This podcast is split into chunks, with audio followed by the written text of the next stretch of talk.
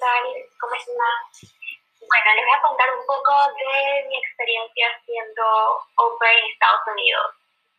Em, empezando desde el momento de entrevistas con las familias. Yo siempre recomiendo que al momento de escoger una familia, al entrevistar a una familia, eh, se basen en qué tan bueno sea el nivel de, de match, el nivel de que tengan como que buena sincronía, buena comunicación, buena vibra, ¿saben?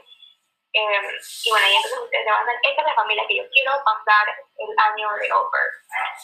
Así que escogí una familia que vivía en Michigan. Eh, el primer año cuidé a un niño de dos años.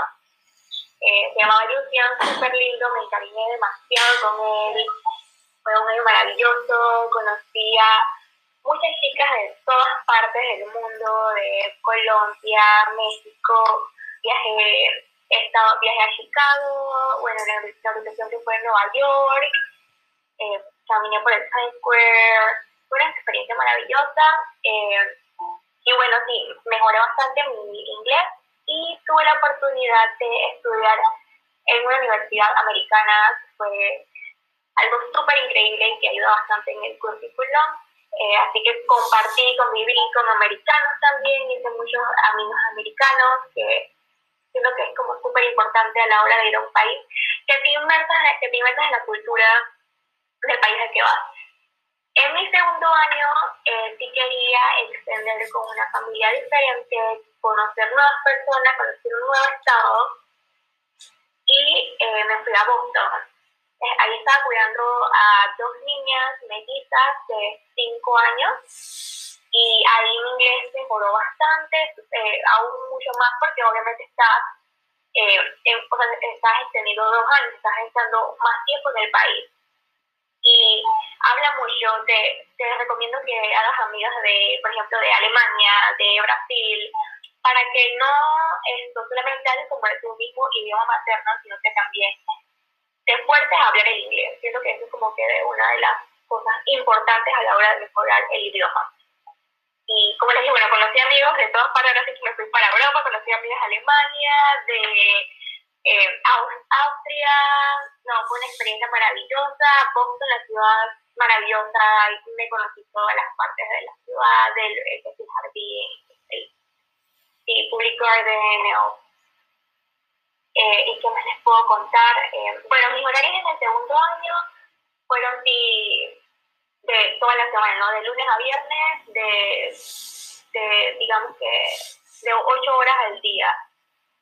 Pero sí, en el primer año sí trabajé con, tenía que trabajar a veces unos sábados sí y otros sábados, como dos sábados sí al mes y los otros sábados no al mes. Entonces eso depende mucho pues de la necesidad de la familia.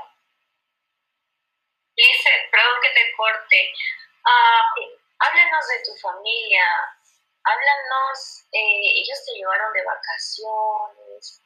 Sí, eh, te tomaban en cuenta en las actividades que hacían. ¿Cómo fue esa tu experiencia con tu familia? Exacto, sí, muy buena pregunta, Gabriela.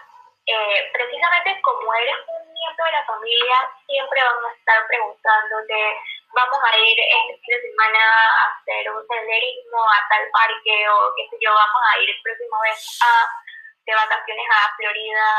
Eh, siempre te invitan a, a, que vayas con ellos y bueno, ya está en ti si quieres acompañarlos o si prefieres descansar o estar con tus amigos en, la, en el lugar donde estés. Eh, pero sí, te pagan la comida, tus hospedaje, no tienes que tomarte por nada porque obviamente como eres parte de la familia. Eh, mi primer año mi familia me invitó a un viaje a Miami, así conocí eh, Fort Lauderdale, no sé si pronuncia así, y fue súper maravilloso, me acerqué aún más a la familia, conocí a los abuelos, y en el segundo año, por temas de la pandemia, esto, no, como, o sea, por temas de la pandemia no se permitía mucho viajar en los estados, eh, pero igual la familia siempre me invitaba a hacer hiking dentro del estado, muchos, fuimos a una isla eh, a vacacionar y fue una experiencia maravillosa. Perfecto. Um, dice, hay algo muy curioso porque tú tenías el primer año en Estados Unidos, tenías auto, y tú fuiste con tu licencia de conducir, sí sabías manejar, pero el segundo año tú no tenías auto. Entonces, uh, pues sí, hay familias que, que a veces sí necesitan un que no necesita auto, ¿cierto? Pero son pocas, no son muchas. Entonces, a ver, háblanos de eso. ¿Cómo lo hiciste? Exacto, sí. En el primer año esto, yo viví en Michigan y Michigan eh, no vivía en la ciudad, vivía en un suburbio. Entonces aquí pues sí te pedían, pues la, mi familia sí necesitaba alguien que manejara para manejar al niño a la guardería o al playground. Eh, así que por eso, pues sí, ¿no? Eh, pero sí, eh, tengo el caso de una amiga que también vivía cerca mío y la familia no les a manejar a los niños. Así que eso pues lo, lo manejas a la hora de realizar las entrevistas con cada familia dependiendo de la necesidad de ellos.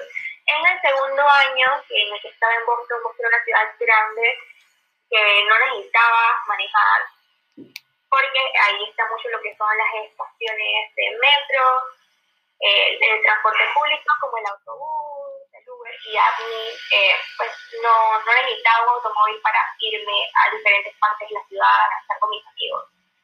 Pero eh, en el segundo año sí me tocó de vez en cuando manejar, eh, llevar a las niñas a la escuela en el auto, ¿no? Pero, pues como tú dices, hay muchas familias que no necesitan que manejes a los niños a la escuela, depende de la familia.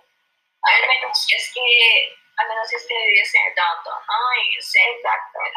Sí, en la ciudad, cuando vives en la ciudad no necesitas básicamente manejar, porque es un transporte público. Muy bueno. Exactamente todo está conectado. Que realmente son baratos para estudiantes. Sí, de hecho son muy económicos. Y háblanos un poco de tu salario, eh, dice, es lo que a todas les interesa. Sí, eso, en el primer año sí estaba, en eh, Fuerza de Michigan, recibía 200 dólares, como bien dijo Gabriela, el mínimo es 195,75 dólares, eh, pero pues mi familia me redondeaba a 200 dólares semanales. En mi segundo año, como vivía en el estado de Massachusetts, yo desconocía de esta nueva ley que hay en ese estado que estaba ganando por hora, es decir, ganaba unos 12 dólares, alrededor de 12 dólares la hora, así que eso dependía más o menos de cuánto trabajara la semana. Así que si trabajaba, digamos, las 40 horas o alrededor de las 40 horas puede estar eh, 300 dólares por semana, 350, dependiendo de cuánto trabajas, ¿no? Porque únicamente en ese estado, en el estado de Massachusetts, es el que pagan por hora. Bien, bien, eso, entonces, eh, bueno, eso yo quería recalcar con con los participantes que no solamente es lo mismo ¿no? en todos los estados, el mismo salario, a veces ya. Bueno.